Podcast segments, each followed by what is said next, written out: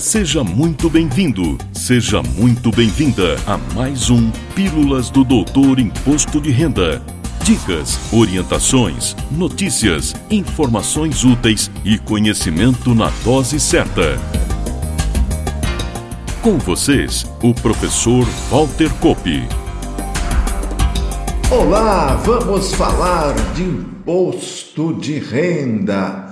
E hoje trago um assunto que se aplica a qualquer tributo, com foco nos tributos federais, onde comento o posicionamento do fisco através de uma solução de consulta. Como já ocorreu em outras oportunidades, tratei deste mesmo assunto em meu artigo publicado no portal Contábeis, na última quarta-feira, dia 18 de outubro, e recomendo a sua leitura para mais detalhes. Conforme está no título do episódio, é possível pagar um tributo vencido sem multa? A resposta é sim, considerando o disposto no artigo 138 do Código Tributário Nacional Lei 5.172, de 25 de outubro de 1966, que na seção que trata da responsabilidade por infrações diz literalmente o seguinte: artigo 138. A responsabilidade é excluída pela denúncia espontânea da infração acompanhada, se for o caso, do pagamento do tributo devido e dos juros de mora, ou do depósito da importância arbitrada pela autoridade administrativa quando o montante do tributo dependa de apuração. Parágrafo único. Não se considera espontânea a denúncia apresentada após o início de qualquer procedimento administrativo ou medida de fiscalização relacionada com a infração. Bem, as regras estão até relativamente claras no próprio texto do CTN, mas como sempre ocorre nas questões tributárias, outros questionamentos e posicionamentos dificultavam a aplicação do Instituto da Denúncia Espontânea. O próprio fisco tinha a interpretação de que a denúncia espontânea apenas se aplicava à multa punitiva, à multa de ofício. Com a inconformidade de muitos contribuintes com essa interpretação, a partir de 2008, muitas ações chegaram ao STJ, que decidiu pela inexistência de diferenciação entre multa de mora, aquela decorrente apenas do atraso no pagamento de determinado tributo, e a multa punitiva, aquela decorrente de sanção administrativa ou penal pelo descumprimento da legislação tributária. Essas decisões, em instância superior, fizeram com que, em cumprimento ao artigo 19 da Lei 10.522, de 19 de julho de 2002, a Procuradoria-Geral da Fazenda Nacional, a PGFN, publicasse em janeiro de 2011 o parecer PGFN-CRJ número 2113 de 2011. E em dezembro do mesmo ano, os atos declaratórios número 4 e 8, que declararam o seguinte: fica autorizada a dispensa de apresentação de contestação, de interposição de recursos e desistência dos já interpostos, desde que exista outro fundamento relevante.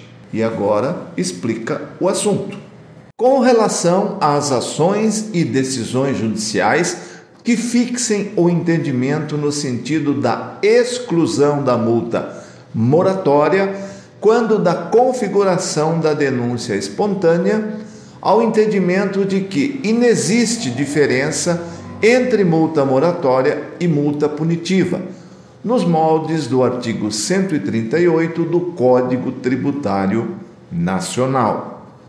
Por sua vez, a Receita Federal do Brasil, por intermédio da solução de consulta COSIT número 233, lá de 19 de agosto de 2019, além do acatamento do parecer e atos declaratórios da PGFN com relação à inexistência de distinção entre multa moratória e multa punitiva, trouxe, no que tange a operacionalização da denúncia espontânea, a orientação de que a instrumentalização da denúncia espontânea se dá por meio das declarações em cumprimento a obrigações acessórias previstas na legislação tributária, acrescentando que a prestação a destempo da obrigação acessória pelo sujeito passivo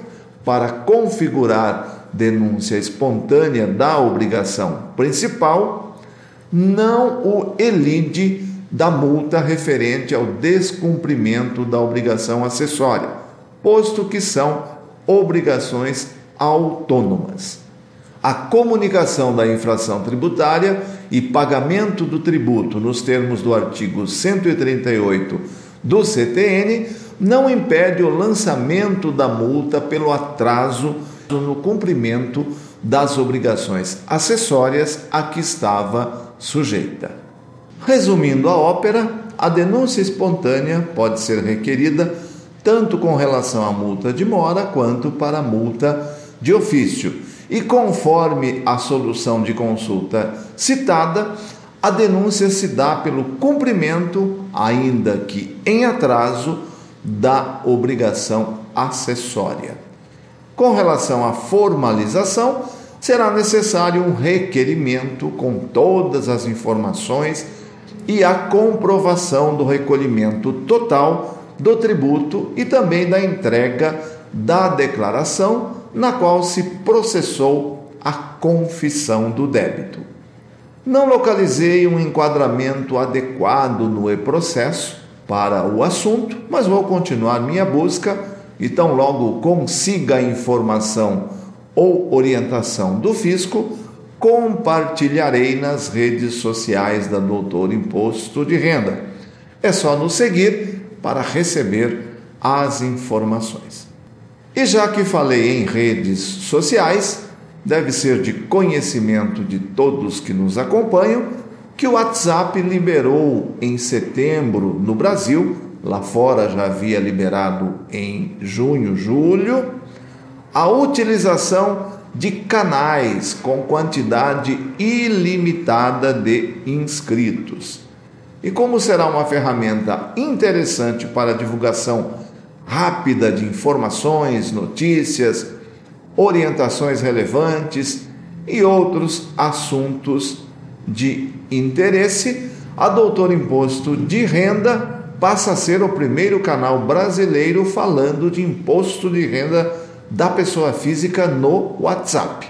O link para que você siga o nosso canal está aparecendo na sua tela se você está acompanhando pelo YouTube e estará na descrição do episódio para os que nos acompanham através do seu agregador favorito. Inscreva-se no canal WhatsApp da Doutor Imposto de Renda e esteja sempre muito bem informado. E antes de encerrar, lembro que começa neste dia 24 de outubro a segunda turma do nosso Seleção IRPF 2024. Oportunidade exclusiva para que a seleção do seu escritório fique preparada para oferecer o melhor atendimento para o imposto de renda da pessoa física. As inscrições poderão ser feitas até às 12 horas desta terça-feira, 24 de outubro. Serão mais de 8 horas aula online e ao vivo, com abordagem prática e cheia de dicas, na plataforma da Doutor Imposto de Renda, a Doutor IR Academy. Se você é associado, sindicalizado ou cliente das entidades e empresas parceiras da Doutor Imposto de Renda, tem 30% de desconto. Se for assinante do plano ouro do nosso treinamento Declaração Erro Zero, tem desconto de 50%. Solicite seu cupom. O QR Code e o link para informações e inscrições estão aparecendo na sua tela se você está nos acompanhando pelo YouTube. Se estiver ouvindo pelo seu aplicativo de áudio favorito, o link está na descrição do episódio. Corra que ainda dá tempo. E fico por aqui, agradecendo como sempre sua preciosa audiência. Na próxima semana tem mais. Valeu! Na próxima semana tem mais Pílulas do Doutor Imposto de Renda. Obrigado por ter ficado conosco. Espalhe a novidade aos amigos. Mande suas sugestões de pauta, seus elogios e suas críticas para pílulas.doutorir.com. Até lá!